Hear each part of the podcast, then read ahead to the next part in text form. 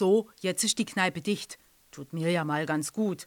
Aber Sorgen um meinen Tresenadel, die mache ich mir ja schon. Seit 20 Jahren habe ich jetzt die Uschi-Bar in Kreuzberg. Und fast so lang ein paar Stammgäste, die zum Teil täglich bei mir aufschlagen. Und manchmal denke ich, ich sollte mich bei der Krankenkasse zertifizieren lassen und mir ein Sofa in der Lade stellen. Weil was ich mir da so anhöre.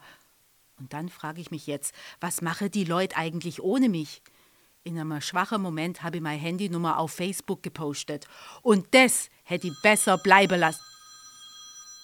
Hallo? Petra, hier ist Thomas. Hallo Thomas. Na, wie bekommt ihr die Sonderferie? Ferien? Ich? Weißt du, was das für ein Stress war, die Eltern mit Materialien zu versorgen? Für zwei Wochen? Ich bin meinen Kids doch selber meistens nur eine Woche im Stoff voraus. Versteh. Und meine mündlichen Noten habe ich auch noch nicht gemacht. Naja, ist ja jetzt auch schwierig. Hast du keinen Würfel? Was? Du, aber das ist nicht der Grund, aus dem ich anrufe. In der Eltern-WhatsApp-Gruppe der 7a haben die sich jetzt Lernvideos zum Stoff empfohlen. Khan Academy, Sofa-Tutor und YouTube-Tutorials, Maillab, Simple Club.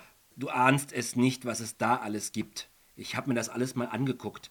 Und jetzt habe ich Albträume. Albträume! Ja, warum denn? Ist so schlecht. Schlecht? Absolut gigantisch ist das. Super gut, phänomenal. Ja, aber das ist doch kein Grund zum Weinen. Kein Grund, kein Grund zum Weinen? Was glaubst du, was los ist, wenn die alle nach der Schulschließung wiederkommen und gute Noten schreiben, als ob nichts gewesen wäre?